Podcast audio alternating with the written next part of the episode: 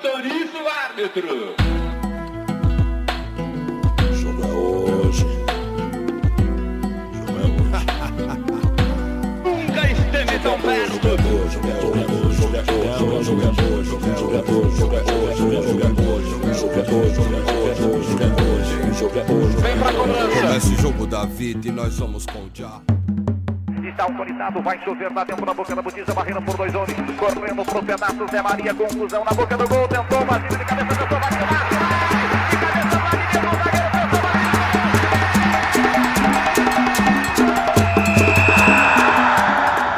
Vamos falar sobre a bomba que caiu esta semana, a criação da Superliga Europeia de Futebol. Manchester City and Chelsea in that process, and significantly, Querer mais do que isto é querer tirar aos mais pobres para dar ainda mais aos mais ricos. Isto é hum, a falência do futebol enquanto jogo solidário. But I'm disgusted, absolutely disgusted. And at FIFA, we can only and strongly disapprove the creation Muito bem, muito bem. O jogo é hoje, novamente aqui com vocês. Mais um programa, o nosso programa é, de número 23 dessa segunda temporada do nosso querido podcast. O jogo é hoje. E para começar, né?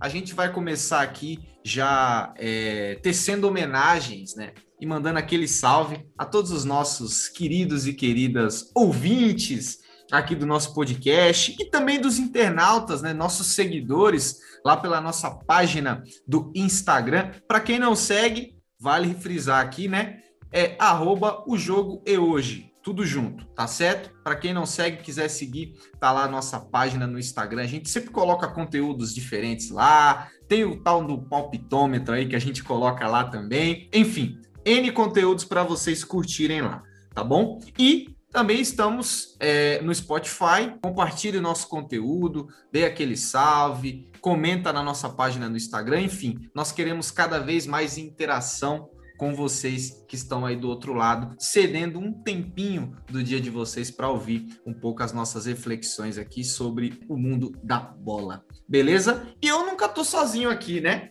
Eu, Gustavo Nego Ângelo, sempre estou com os meus parceiros aqui. E aí já vou começar dando aquele salve para cada um deles. Um bom dia, uma boa tarde, uma boa noite para você, meu querido Iago Werneck. Salve, Nego Ângelo. Boa noite aí, bom dia, boa tarde, boa madrugada para todo mundo. É prazer estar de volta aqui no programa. Mandar aquele salve especial para o meu parceiro, é, Gabriel Siqueira. É, dizer que, que eu ouvi o, o programa, né, que ficou sensacional. Vocês mandaram muito bem ali no tema da gestão dos clubes, né? Várias questões aí, enfim, afetando os times brasileiros e gostei de ver. O episódio está sensacional. Do outro lado aqui da nossa mesa virtual, nesses tempos aí de é, atividades remotas, temos ele, Vitor Amaral. Boa noite, Nego Ângelo, aos colegas aí da mesa, né, se a gente pode chamar assim. Boa tarde, boa noite, bom dia para todos os ouvintes. É um prazer estar aqui mais uma vez com vocês para a gente discutir mais uma mais um tema tão importante para o futebol também. E falando diretamente das maravilhosas terras do interior paulista, nossa querida Araraquara, temos ele, que é uma figura, uma presença cativa aqui no nosso programa. Meu caro Ed Lucena, um salve, meu parceiro. Salve, salve, meus manos, minhas manas. Um bom dia, uma boa tarde, uma boa noite, uma boa madrugada a todos, né? O Nego Ângelo falou que é o programa número 23, né? Do nosso podcast, número 23. O número 23, assim pro, pro bas... o número 23 pro basquete é o número 10 pro futebol, né? Então, lembrando que logo menos aí, quando a NBA chegar nas suas fases finais aí, nós vamos fazer um programa de basquete, principalmente aos novos é, os novos ouvintes do Jogo é Hoje que gostam de basquete aí, o Jogo é Hoje é tudo, é futebol, é basquete, é Fórmula 1, é até cricket. Se tiver aí, pode tacar cricket aí que nós vamos falar qualquer dia desse, né? Então, salve, salve a todos, ao meu parceiro Vitor, meu parceiro Iago, e vamos que vamos. Beleza, e vocês ouviram aí essa vinheta, né? Que a gente trouxe aí, na verdade, é um compilado é, de uma notícia que de alguma forma é, movimentou as placas tectônicas do mundo do futebol mundial nos últimos dias, não é? Do Oiapoque ao Chuí, do hemisfério sul ao hemisfério norte, enfim, não se falava de outro assunto que não esse. A tal criação dessa Superliga Europeia e os desdobramentos desse anúncio, né? Os conflitos que esses gigantes europeus compraram com a FIFA e com a UEFA.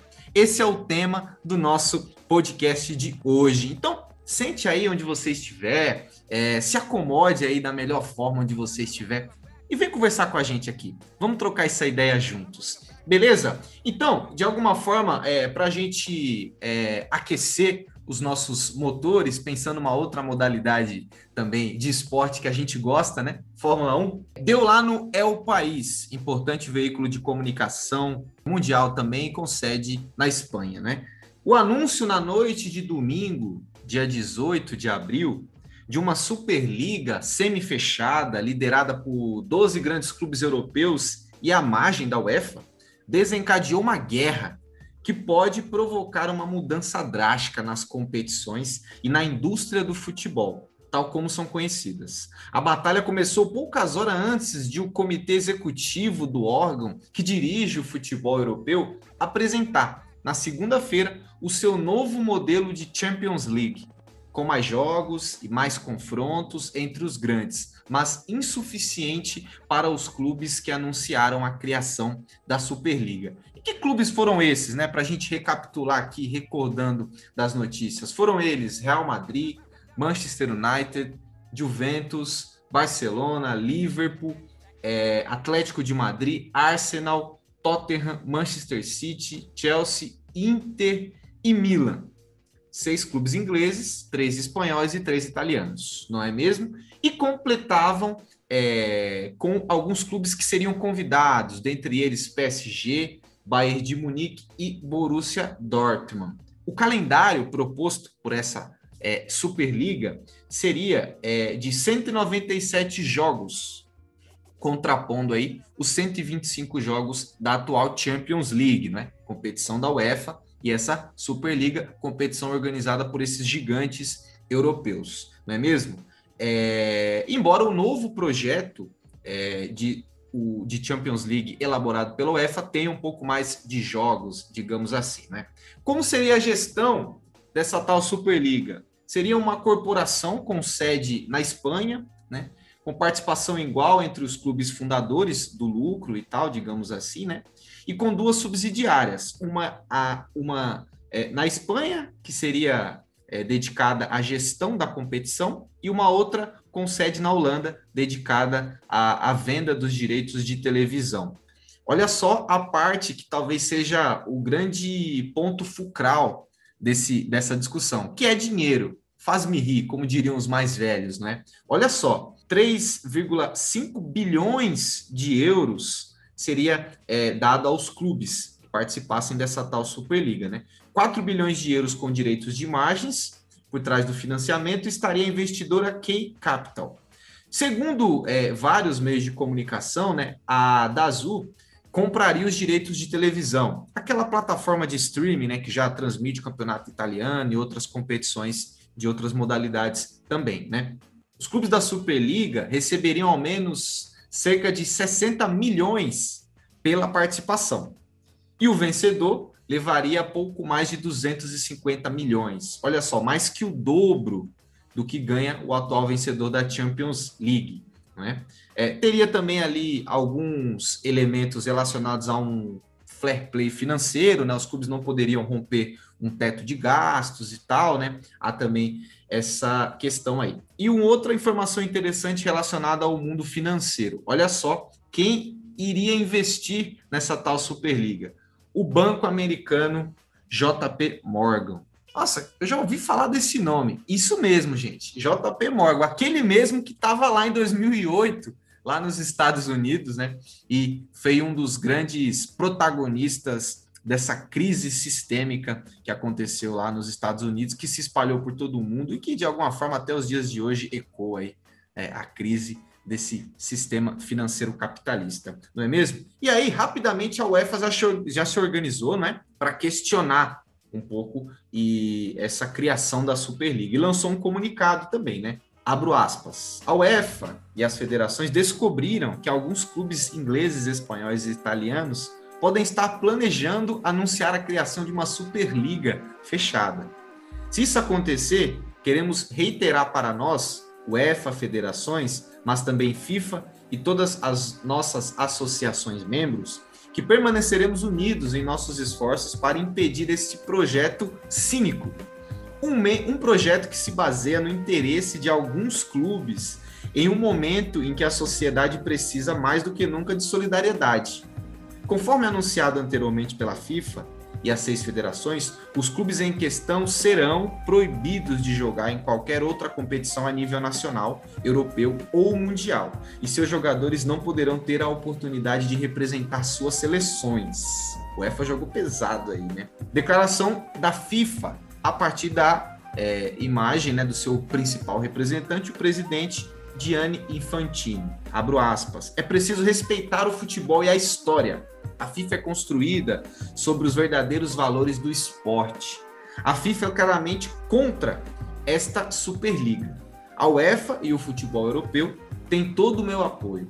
Passei muito tempo na UEFA, trabalhei para manter o modelo do futebol na Europa. Acessos, rebaixamentos, eu defendo esse modelo e temos que protegê-lo. Palavras aí do Infantino. Bom, o desfecho de algum modo, né, passou por uma desistência que começou com clubes ingleses, depois outros clubes desistiram, é, e aí, por fim, se colocou panos quentes, né, acima dessa discussão, que, por hora, digamos assim, atualmente as coisas já, entre aspas, foram resolvidas.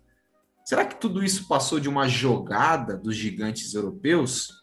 Será que pode ser que em algum outro momento é, este assunto retome força, é um pouco do que a gente vai conversar aqui no nosso programa de hoje, a partir desta conjuntura que apresento para vocês sobre a tal criação da Superliga, não é? E a repercussão por parte de vários setores ligados ao futebol foi um tanto é, intensa, a gente poderia definir nesse primeiro momento, né? Clubes jogadores, torcidas, enfim, é, imprensa também, N pessoas, N atores ligados ao futebol se pronunciaram em relação a isso. Não é mesmo, meu querido Vitor Amaral? É isso, Nego Ângelo. Essa iniciativa, ela partiu principalmente dos clubes da Inglaterra, né? E foi assim, acho que entre os chamados fundadores, os clubes da Itália foram os que aderiram mais rapidamente, mostraram maior interesse junto com eles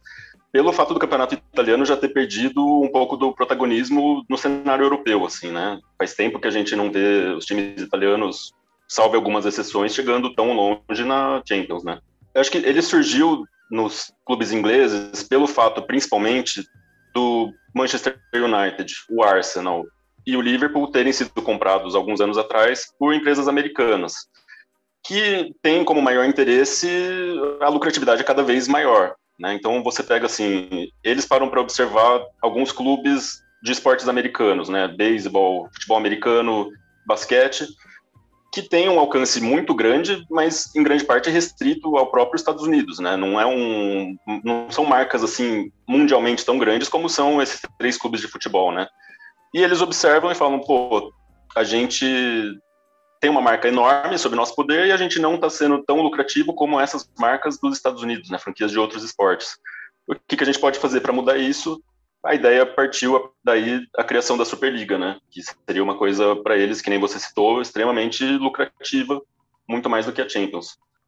E isso aí, obviamente, acabaria enfraquecendo os demais clubes, né, que seriam tirados dessa elite do futebol enfraqueceria muito os campeonatos nacionais, porque os clubes, eu não estou nem falando dos clubes pequenos, né, mas os medianos até já seriam muito impactados por isso, porque os clubes que fariam parte da Superliga deixariam de jogar os campeonatos nacionais com os times titulares, já teria uma redução, com certeza, de cota de televisão, de dinheiro, e isso acabaria sendo péssimo para todos os clubes envolvidos que não tivessem na Superliga, né? Eu acho que essa discussão ainda vai longe, né? Não vejo como um ponto final nisso, mas eu acho que nesse momento, analisando agora, assim, tem duas coisas que a gente pode tirar de lição disso e que eu até vejo, assim, fiquei feliz que isso tenha acontecido também, né?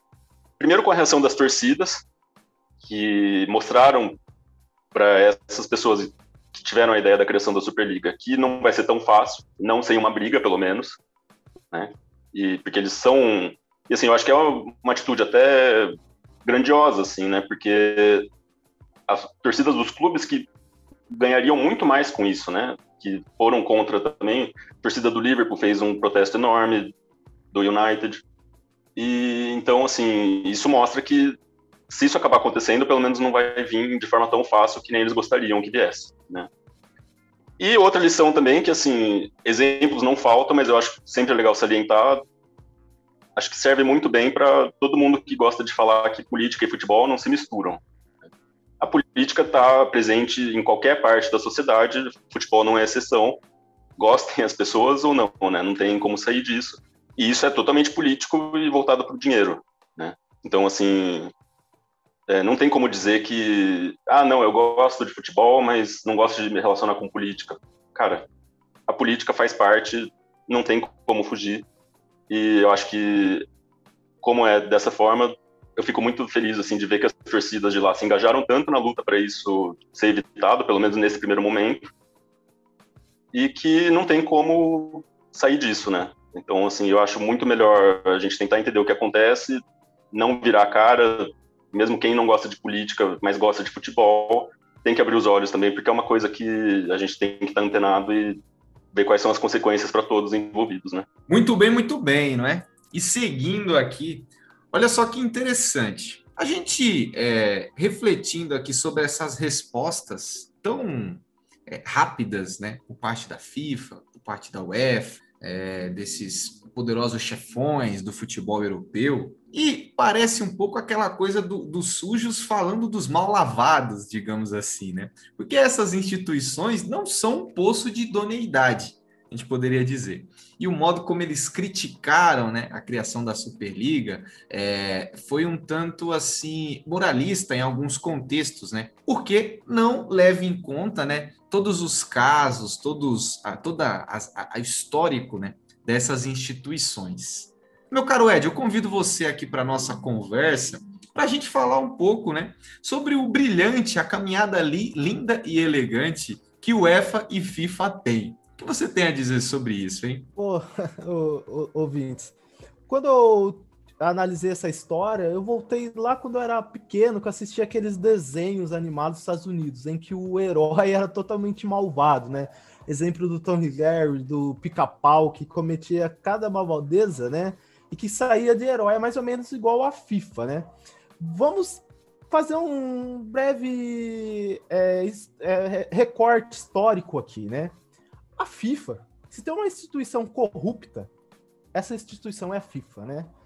Então, é tipo assim, cara, eu, ter, eu fiquei muito mal de ter que estar do lado da FIFA, né? A FIFA, até a década de 70, era uma instituição idônea.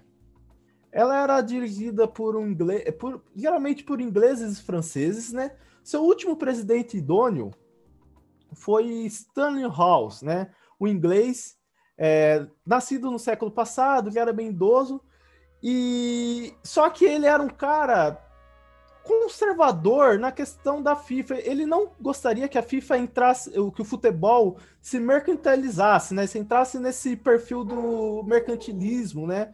Que nos anos 70, quase todos os ramos da, da sociedade estavam entrando. E do outro lado, se tinha três figuras que corromperam e colocaram o futebol no caminho da mercantilização, que é João Avelange, um dos caras mais sacanas de todos os tempos. Ele vendeu, ele se vendeu lá na, na Europa como um é, diretor-presidente da Cometa, que na verdade ele era só um diretor, não era, nunca chegou a ser presidente, mas ele vendeu essa. É, ele se vendeu como diretor de, é, da empresa. Um outro cara, muito hábil, que esse sim, ele transformou o, futebol nessa, nessa ferramenta do capitalismo, que é Hoster Dassler. ele era o herdeiro da Adidas, né? Junto com o Patrick Nally, que era o cara que vendia o, os patrocínios, né? É, o, o Dassler com o Nelly, ele criou, criaram uma empresa totalmente corrupta chamada ISL, que eles iam vender os patrocínios do futebol, né? E esses caras fizeram as mais terríveis ações. Por exemplo, eles, a primeira atitude que eles tomaram foi aumentar a Copa do Mundo de 16 clubes para 24 clubes, né? Para quê? Para vender. Não era que eles queriam que todas as nações é, fosse contemplada. Não, eles queriam vender, né? É, eles andaram lado a lado com é, governos é, genocidas, que é o caso da Argentina, em 78, que ocorreu um grave, um, um episódio tão grave que na Argentina o organizador da, da Copa do Mundo ele foi morto, né? Ele acabou sendo morto, um general, entrou outro general que foi o responsável pela morte e esse cara recebeu até um prêmio da FIFA e se tornou um dos membros da FIFA, né?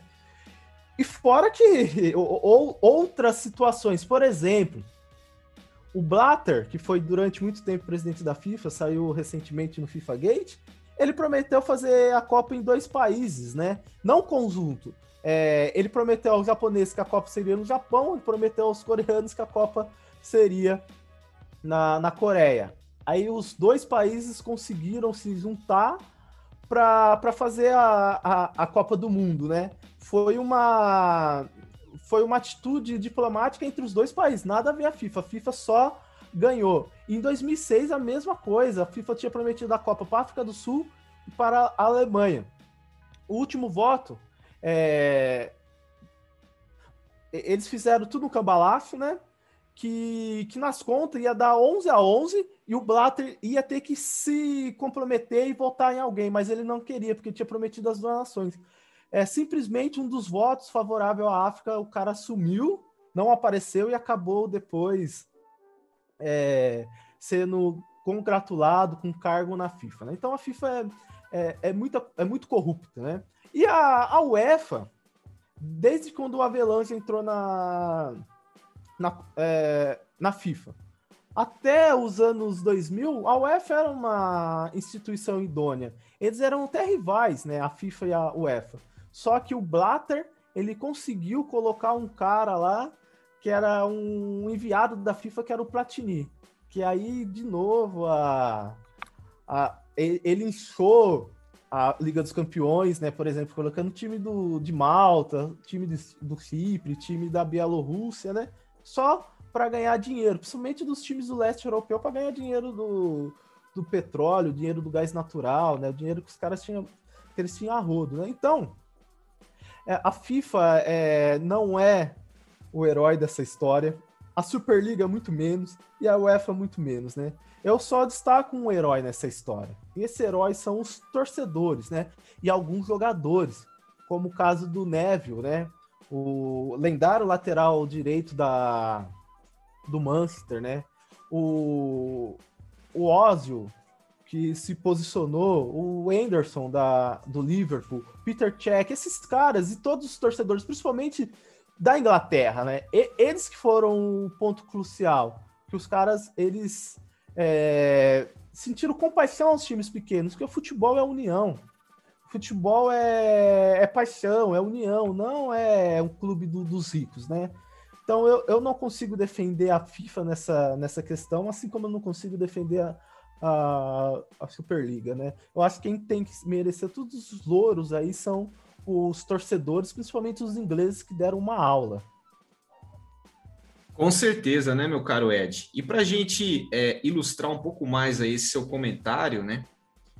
É, podemos até ler aqui a fala do próprio Gary Neville, né?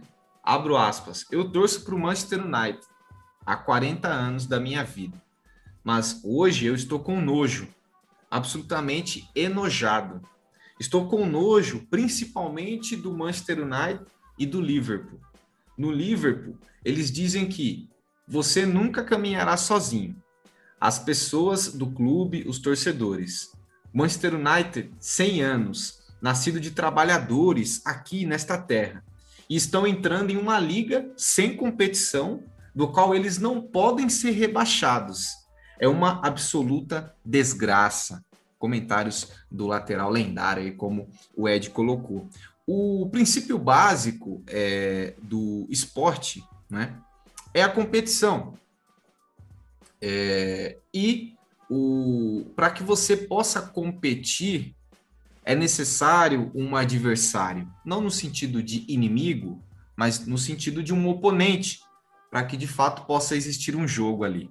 O que esses caras, é, a partir dessa movimentação para a Superliga, desejam, como você bem colocou, né, Ed, como o, o, o lateral do Manchester colocou aqui, é de fato diminuir a competitividade cada vez mais, né? é mudar as regras do jogo. Jogo esse histórico, do qual nós tanto amamos, chamado futebol. Bom, e nesses casos que você, meu caro Ed, apontou aí, de corrupção, né, que somente mancham cada vez mais o histórico dessas entidades é, futebolísticas europeias, né? Você falou do FIFA Gate, FIFA Gate, esse que envolvia ali é, poderosos do futebol e poderosos também é, de importantes conglomerados de comunicação do mundo, né? Até mesmo das nossas terras aqui brasileiras, né?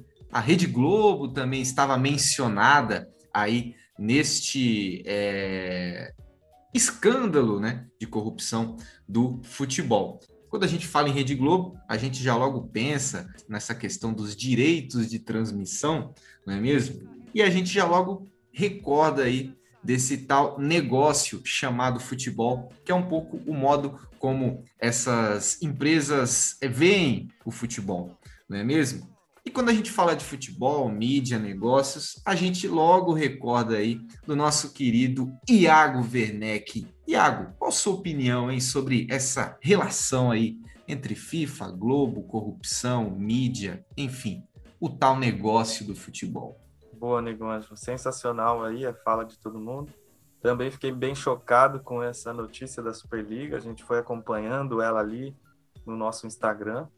É, e as pessoas ali também, acho que têm a mesma percepção que a gente, viu? A galera ali, no, os ouvintes que acompanham a gente, é, ninguém estava muito a favor, não, da, da Superliga, né? Infelizmente, naquele momento a gente tinha que defender a, a FIFA e a UEFA, né? E aí será para que caminho que a gente vai, né? Mas, bom, falando desse FIFA Gate, né? é, e do negócio do futebol e principalmente do negócio da mídia também, né? Não é só o futebol que é um negócio muito lucrativo, mas a mídia também é. Isso porque, não sei se vocês lembram, né? Em 2015 foi preso lá na Suíça, né? A sede da, da FIFA, o ex-presidente da CBF, o José Maria, Maria Marim, que é justamente aquele cara que roubou uma medalha da copinha, né? Não sei quem lembra dessa dessa situação, enfim. É, o cara não só roubou medalhas, né? Ele estava roubando algumas coisas um pouco maiores ali, através da CBF, né? É, foi uma vergonha o futebol brasileiro, imagino. O ex-presidente da, da CBF sendo preso na, na Suíça, né? É, pela FBI. E, e aí, enfim, esse, essa investigação ela começa lá em 2013 em cima de um outro empresário, né? brasileiro também, que é o, o J. Ávila, né? O João Ávila. Então, assim, ele é, ele é presidente da, da Trafic, que é uma empresa de, de marketing esportivo que até patrocinava, é, se eu não me engano, qual era o clube? Vocês lembram aí, gente? Qual era o clube que a Trafic patrocinava? É o Palmeiras, eles têm o Deportivo Brasil, né? Palmeiras, é. E, e também é fundador da TV Tem, olha lá, afiliada da Rede Globo aqui no interior de São Paulo, né? Os caras estavam atrás do J. Ávila justamente porque ele fazia ali um papel de intermediário das negociações de direito de imagem dos campeonatos que eram negociados pela FIFA, pela Comebol, pela CBF, pela UEFA, né? É, com as televisões, né? Então, é, no meio desse, desse negócio, das entidades que organizam futebol com a mídia, é, operavam ali empresas de marketing, é, de venda de, de, de, transmissão de imagem, né?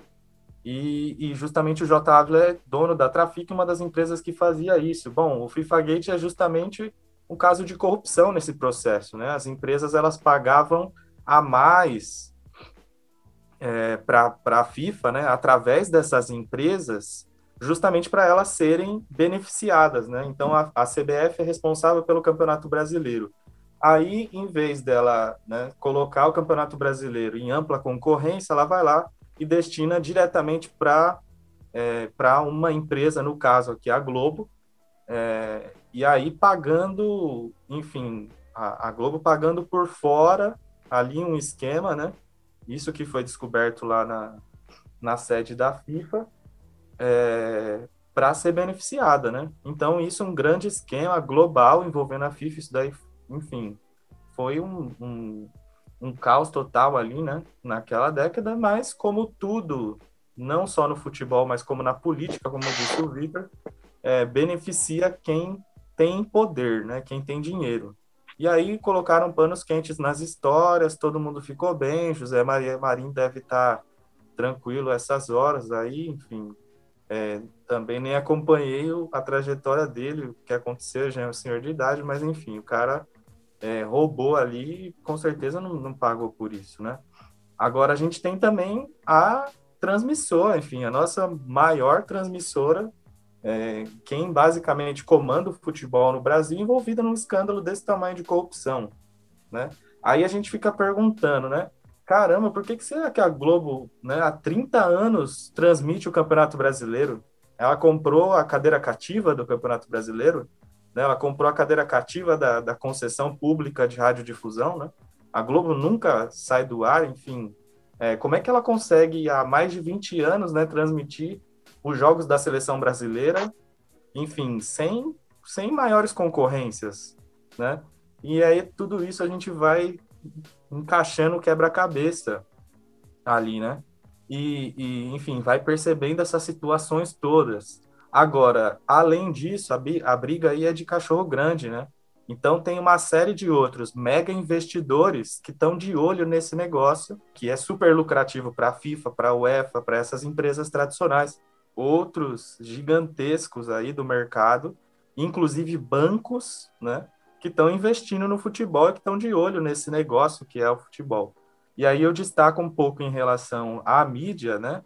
É, o próprio mercado de transmissão na internet, né? Como que hoje o Facebook, que domina ali, a, né, uma plataforma que domina boa parte dos acessos que tem nas redes sociais, enfim, na internet como um todo, é, tem transmitido jogos, né? Inclusive jogos é, da Libertadores, jogos da, é, da Champions League, né? Enfim, empresas internacionais também que estão abocanhando algumas fatias aqui de transmissão no Brasil, né? O caso da Fox, que já faz um tempo, é, enfim, ESPN, que é da Disney, né?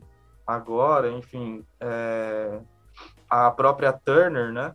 Que comprou o, o, o esporte interativo e ela é daquela é, AT&T do, dos Estados Unidos, uma gigante das comunicações dos Estados Unidos. Então, assim, a briga é realmente de grandes investidores, né? E, enfim, a gente é contra isso. Não sei é, se todo mundo aqui é, mas eu acho que é isso. O jogo é hoje se posiciona contra esse futebol.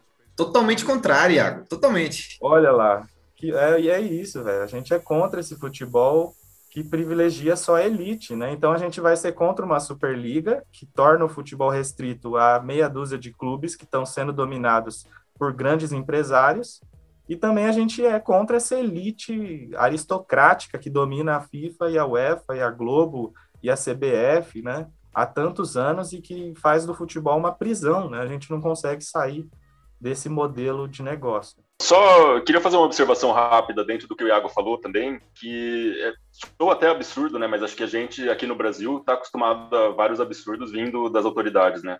E a CBF eu não vou lembrar nem qual dos presidentes foi na época, mas acho que você pode atribuir a fala a qualquer um deles, que eu imagino que todos concordem disso. O argumento deles né, sobre esses casos de corrupção que acabaram ficando evidentes que eles estavam envolvidos é que eles são uma empresa privada e por isso eles não devem satisfação para o público. Mas assim, é uma empresa privada que usa a nossa bandeira, toca nosso hino antes de qualquer jogo, que a seleção brasileira participe. É uma marca reconhecida fora, porque o Brasil sempre foi uma marca é, até uma certa tristeza da gente de ver que já não é mais uma marca tão forte lá fora, né, a seleção brasileira, mas por muitos anos foi assim, era uma coisa impressionante, né, o alcance que tinha a seleção, a admiração do mundo inteiro sobre ela, surreal até a gente ouvir um argumento desses, assim, vindo de uma instituição que infelizmente representa nosso futebol para o mundo ver. Muito bem, muito bem. E quando é, a gente conversa sobre esses assuntos, né, quando a gente fala da FIFA, da CBF, da UEFA, desses poderosos do futebol, uma música vai surgindo aqui. Na verdade, vão surgindo várias músicas, né? E uma delas é a que vocês vão ouvir agora aí. Daqui a pouco a gente volta para o nosso segundo tempo do podcast O Jogo é Hoje.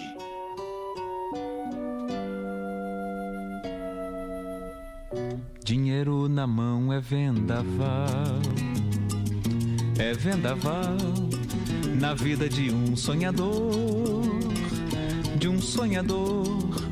Quanta gente aí se engana e cai da cama com toda a ilusão que sonhou. E a grandeza se desfaz quando a solidão é mais. Alguém já falou mas é preciso viver. E viver não é brincadeira, não. Quando o jeito é se virar, cada um trata de si. Irmão desconhece irmão. E aí, dinheiro na mão é vendaval, dinheiro na mão é solução. E solidão na mão é vendaval, dinheiro na mão é solução e solidão. Dinheiro na mão é vendaval, é vendaval na vida de um sonhador, de um sonhador. Quanta gente aí se engana e cai da cama com toda a ilusão que sonhou e a grandeza se desfaz quando a solidão é mais. Alguém já falou. Mas é preciso viver e viver não é brincadeira, não. Quando o jeito é se virar, cada um trata de si, irmão desconhece irmão e aí, dinheiro na mão é vendaval, dinheiro na mão é solução. E solidão. Dinheiro na mão é vendaval, dinheiro na mão é solução. E solidão. E solidão. E solidão. E solidão. Muito bem, muito bem, de volta. Olha só, hein?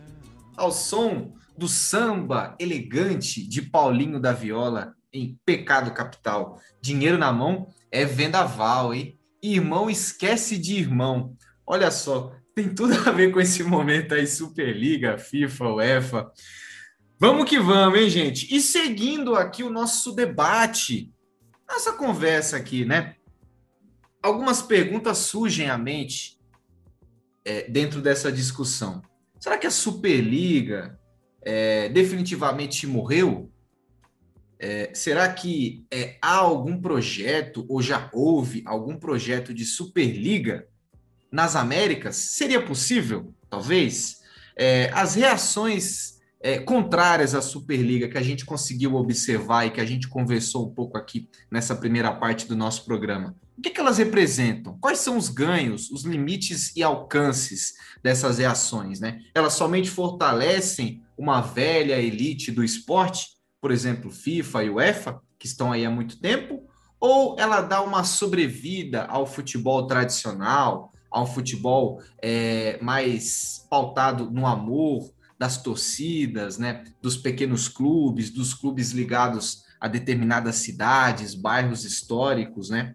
E como fugir desses perigos desse futebol moderno, como é, esse exemplo vindo da Superliga? Um futebol pautado somente em cifras, um futebol pautado em ações, um futebol transformado puramente em negócio. São algumas das perguntas que surgem à nossa mente. E aí eu vou diretamente para o meu amigo Ed Lucena. Ed, o que, que você acha? Você acha que a Superliga morreu ou em algum momento vai reviver novamente? Eu acho que não morreu, infelizmente, né? Gostaria que tivesse morta, mas eu acho que algum momento, né? Eu acho que esse movimento, principalmente das torcidas, ele adiou por um bom período, mas ora ou agora, ou daqui 10 anos, ou daqui 15 anos, esse projeto vai voltar. Porque, infelizmente, principalmente a partir dos anos 70, com Avelange e, e o fundador da Adidas, o futebol virou é negócio. Negócio, negócio, negócio, e os caras só vão atrás de negócio. E, essa Superliga é lucrativa para os clubes, né?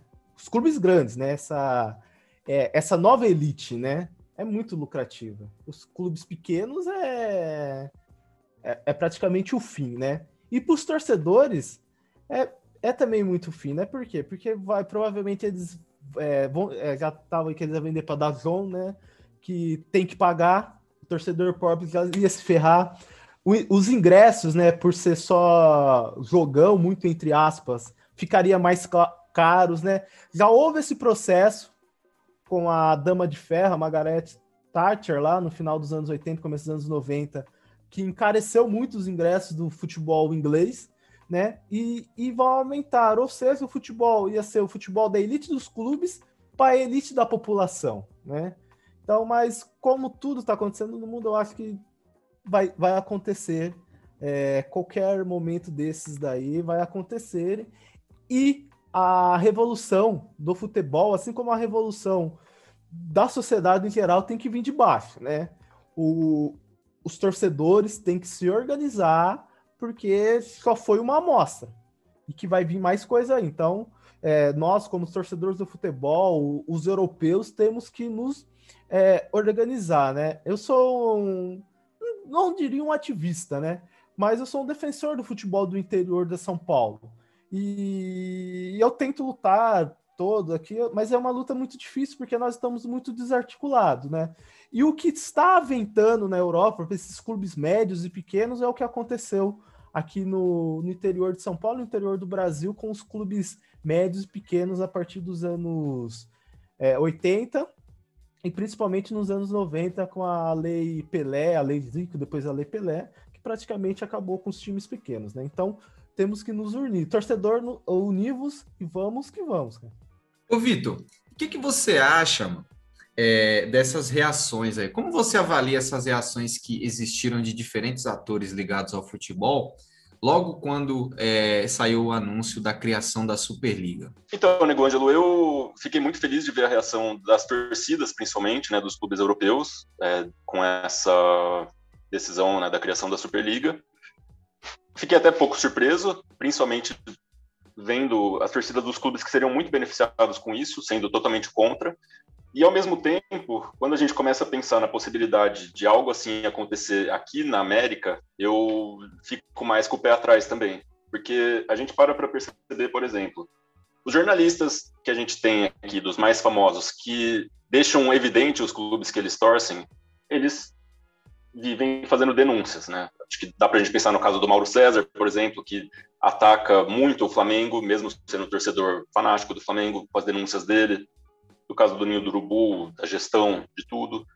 Do Juca Kfouri, que é corintiano, também sempre deixou isso claro e sempre foi contrário à gestão do André Sanches, mais recentemente, é, na, anteriormente do Alberto Dualib também. E esses jornalistas, eles são atacados assim sistematicamente pelos torcedores dos próprios clubes, né, que até questionam, falam, pô, mas você é corintiano e está criticando o Corinthians, né? Você é flamenguista e está criticando o Flamengo. Então me preocupa um pouco que eu acho que esses torcedores eu vejo de uma forma que eles colocam o clube deles acima do resto. Eles não estão muito importados, assim, se os outros clubes vão sobreviver. E acho que, assim, de certa forma até nem percebem que eles dependem também dos clubes menores, né? Porque como que você pode ter um campeonato que dure tanto tempo ou que seja bom para todos se não tiver os clubes menores, né? Eles estão preocupados só com o sucesso do clube que eles torcem, sem olhar para o cenário como um todo, assim, né? Diferente do que aconteceu na Europa. Esse ponto me preocupa um pouco, se essa possibilidade vier aqui para o nosso território, se eu não sei, cara, eu fico bem preocupado com a reação das torcidas, principalmente aqui do Brasil. Eu vejo os outros países da América um pouco mais combativos, eu acho, nesse ponto, mais parecido com a Europa, mas os torcedores daqui do Brasil, é, esse cenário me preocuparia bastante, assim. Eu também acho, igual o Vitor, que quando chegar no Brasil ou na América aqui, essa ideia, e eu também concordo com o Ed, que vai chegar, né? Ele até citou um, um exemplo, né, de alguma organização que já existe nesse sentido, ele pode falar depois, mas eu, eu vejo que, assim, a gente tem um carinho um pouco especial, né, principalmente, assim, alguns torcedores de alguns clubes, é, por algumas competições tradicionais, né.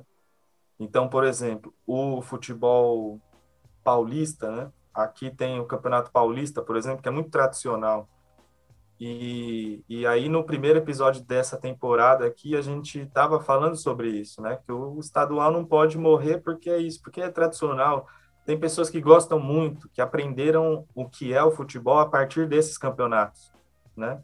E a gente também, a gente tem um carinho muito grande, por exemplo, pela Libertadores, né? Hoje é a grande ambição de todos os clubes no Brasil, é, não foi sempre assim, o futebol é histórico, é dinâmico, mas hoje em dia acho que todo mundo gosta muito dessa competição, né? Se vier uma outra que rivalize de alguma forma, né, com, com, com a Libertadores, que esteja em outros moldes, que talvez envolva os Estados Unidos, olha, eu acho que vai também dar um rebuliço aqui no Brasil.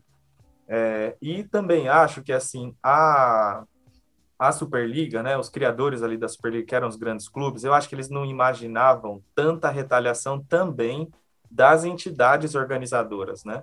É, como o Nego Angelo leu aí no início do programa, a FIFA e a UEFA disseram que todos os clubes e todos os jogadores não poderiam mais jogar nenhuma das suas competições. Ou seja, a gente está falando do Neymar, né? Ou seja, quase toda a seleção brasileira e quase todas as seleções do mundo não jogarem a Copa do Mundo né? Ou seja, a, a FIFA estava, né, enfim, e a UEFA também ali dando uma alfinetada, né, indo até as últimas consequências. Porque o que, que seria é, da língua inglesa sem os seus principais clubes, né? Então, bastante complicado. Agora sim, foi um choque grande. Eu acho que ninguém, é, eles não esperavam essa reação tão negativa, né? É, e, enfim, acho que ninguém estava esperando também que essa ideia ia tomar conta aí do mundo do futebol. É, mas é tudo é política, né? Como vocês disseram. Então foi logo antes, por exemplo, da Champions passar por algumas revisões, né? Esses clubes querendo abocanhar ali um pouco mais de grana, né? Para sobreviver também na pandemia. É, enfim, várias questões aí para a gente continuar discutindo aqui, né? Eu vejo que, que de alguma forma ali tem uma semente importante dessa resistência, que é a torcida, que é os jogadores que criticaram, né? É, eu vejo com, com maus olhos os nossos principais jogadores não se posicionando, e não só nesse assunto, como em vários assuntos importantes de um jogador né, público se posicionar, e eles não se posicionam no geral. É, vejo com, com, com, preocupação isso, né? É uma cooptação mesmo a partir das grandes marcas, né? Enfim, e, e como vocês disseram, a, a, a, a revanche aí está no interior, a revanche está na várzea, a revanche está na nossa organização do futebol, que, que é o realmente o, o, tradicional, que não envolve dinheiro, né? Que é o futebol pelo amor, pelo, pela cultura, pelo, pela paixão mesmo né, do esporte. Vocês aí, pessoal de casa, é, nossos ouvintes, o que, que vocês acham? É, vocês acham que a Superliga é, deveria existir? Não deveria? Vocês acham que a Superliga morreu? Ou em algum momento ela vai renascer? A gente gosta de ouvir a opinião de vocês também. Se inscrevam lá, Sigam o, a nossa página no Instagram, arroba o jogo é hoje, e deem sua opinião lá, manda um salve no direct pra gente, é, interajam nos nossos stories, enfim. A gente está cada vez mais buscando estar próximo de vocês e sabendo, gostando de saber a opinião de cada um de vocês. Beleza? Seguindo aí, ó. É, Vitor, vamos lá. O que, que você está achando é, desse processo aí cada vez mais profundo de modernização do futebol? Seja na Europa, seja no Brasil, enfim, como é que você observa todo esse cenário Olha, Nego Ângelo, eu acho que, principalmente depois da Copa do Mundo de 2014, é, acabou tendo, aqui no Brasil, uma elitização enorme, né? O fato de ter os clubes terem construído as novas arenas foi uma coisa que encareceu muito o ingresso, né? Você já percebe, até na própria Copa e nos jogos da seleção antes disso, que a torcida que frequentava os estádios não é a torcida que vai nos jogos eu acho que até o que deixa muito claro isso era aquele grito que o pessoal entoava na época da Copa de 2014, que acabou sendo assim a, a música do 7 a 1 praticamente, né? Que era eu sou brasileiro com muito orgulho, com muito amor. E cara, assim, eu não consigo imaginar a torcida que frequentava os estádios antes entoando uma coisa assim na Copa do Mundo, né? Então eu já percebi a mudança a partir daí. Eu fico preocupado também porque eu vejo futebol como uma coisa assim, até catártica para muito torcedor, né? Que era uma coisa, um hobby, e você está afastando essas pessoas assim mais fascinadas que não têm um poder aquisitivo tão grande dos jogos. E assim, o futebol é uma coisa muito popular, né? E é um, eu acho um perigo muito grande você tirar essas pessoas da parcela de pessoas que são capazes de pagar o ingresso de futebol. Ainda mais se analisar o valor do salário mínimo, por exemplo, vendo quanto custa para você ser sócio torcedor de um clube ou o ingresso de um jogo. E até uma coisa que eu queria ressaltar aqui, eu, como corintiano, me dói um pouco admitir isso, mas se tem um clube aqui no estado de São Paulo, no momento, dos clubes grandes, que pode se dizer que está sendo um clube popular, é o São Paulo. Que sempre foi tido, assim, por muita gente como um clube de elite, né? Torcedor mais, torcedores mais abastados. E muito também pelo fato de não ter construído um estádio novo, ainda consegue manter um preço legal para os ingressos, faz promoções, levou bastante gente ao estádio né, em anos recentes. E então, assim, eu gostaria muito que esse fosse o caminho, mas me preocupa muito também ver que cada vez mais a gente está indo no sentido oposto e afastando do, dos estádios aqueles que por muitos anos foram assim a grande massa do clube, né? Quem realmente comparecia e podia ir aos jogos, né? É interessante esse assunto que você traz, Vitor, do futebol enquanto uma catarse social, né? Eu tenho um, uma opinião tanto parecida também. É, vocês ouvem aqui eu falando e tal. Eu, quando assisto jogos, isso, eu me transformo totalmente, assim. Eu, me, eu costumo ver jogos, inclusive, sozinho, porque eu tenho certas explosões de amor, de raiva e tal. Porque para mim o futebol ele mobiliza muito esses aspectos ligados ao lúdico, à ludicidade. Quando eu eh, vou a um estádio lotado, eu me imagino muito, por exemplo, no carnaval, que é uma festa que eu gosto também, né? É, e para mim é parecido aquele aspecto, aquela sensação, né? De multidões ali naquele momento, entregadas ao momento, né? É, de alguma forma se entretendo com uma diversão é, extremamente é, catártica, como você colocou, né? Uma coisa extremamente profunda. E para mim, o futebol moderno ele se afasta cada vez mais de tudo isso. É o momento certo para aplaudir, para cantar, é o momento certo de levantar, de sentar, é o momento certo de tirar a camisa, de não tirar a camisa, né? É tudo é muito apegado aos detalhes e pouco processo de improvisação humana. Nós somos seres orgânicos, não somos seres mecânicos, como muitas vezes o futebol moderno parece que deseja que as torcidas sejam, que os jogadores sejam, como eu vejo esse futebol moderno aí. Meu caro Ed, e você, como você vê esse futebol moderno, hein? muita preocupação negócio. Mas antes, eu, só o, o Iago deixou uma, é, deixou uma bola quicando aqui para mim para falar sobre a Liga Sul-Americana, né? ocorreu há seis anos atrás, em 2015, quando estava é, tendo uma crise da Comebol, que muitos dos, é, dos dirigentes acabaram até sendo presos, né? E esse processo, né, essa iniciativa, ele teve como à frente o Boca Juniors, né, com seu presidente, o Angelice, né? E, e eles queriam. Eu, teve do, é, dois principais pon, é, dois principais pontos, né? Primeiro era os clubes ganharem mais dinheiro e pressionar a, a nova Comembol, né?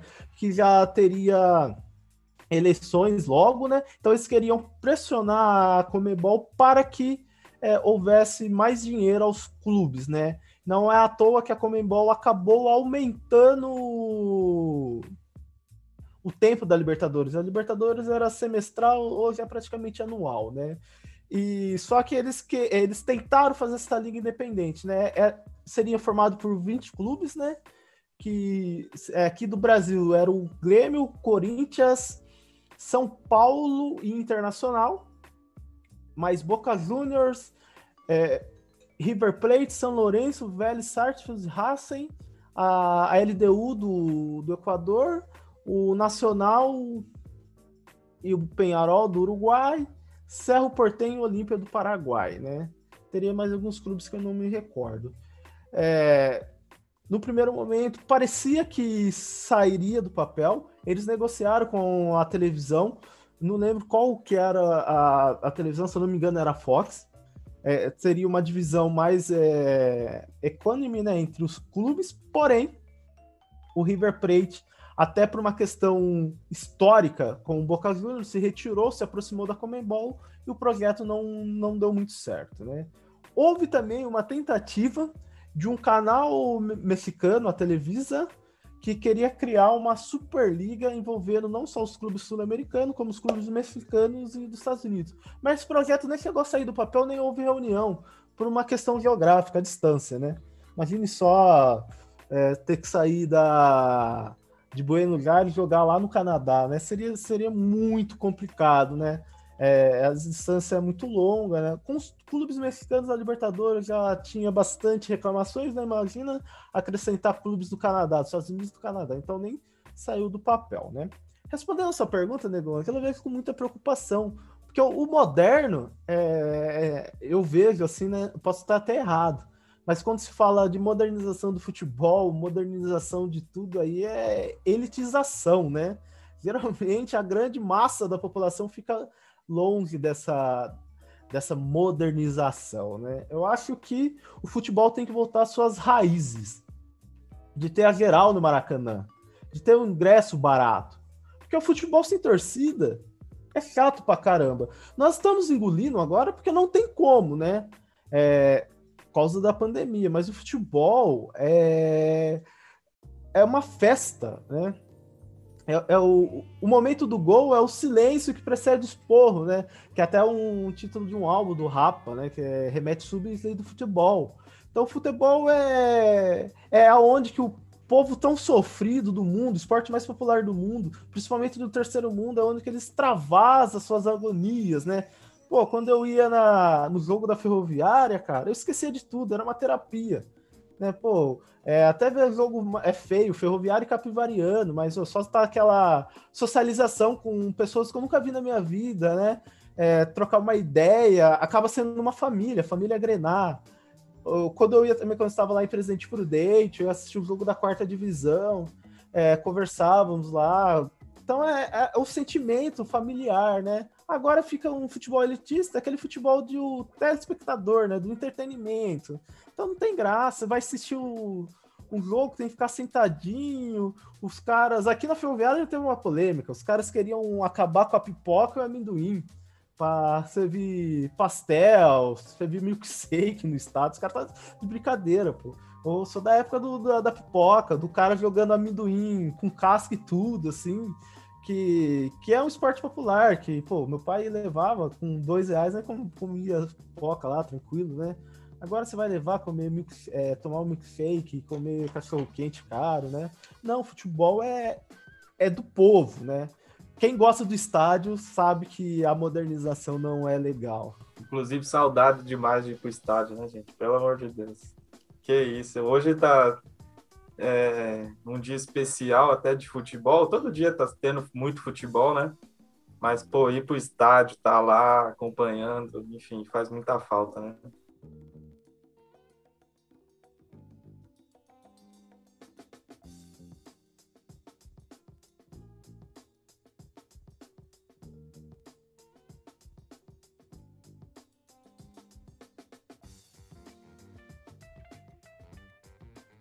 Pois bem, o futebol e o modo como o futebol nos mobiliza aí, os nossos amores através do esporte bretão.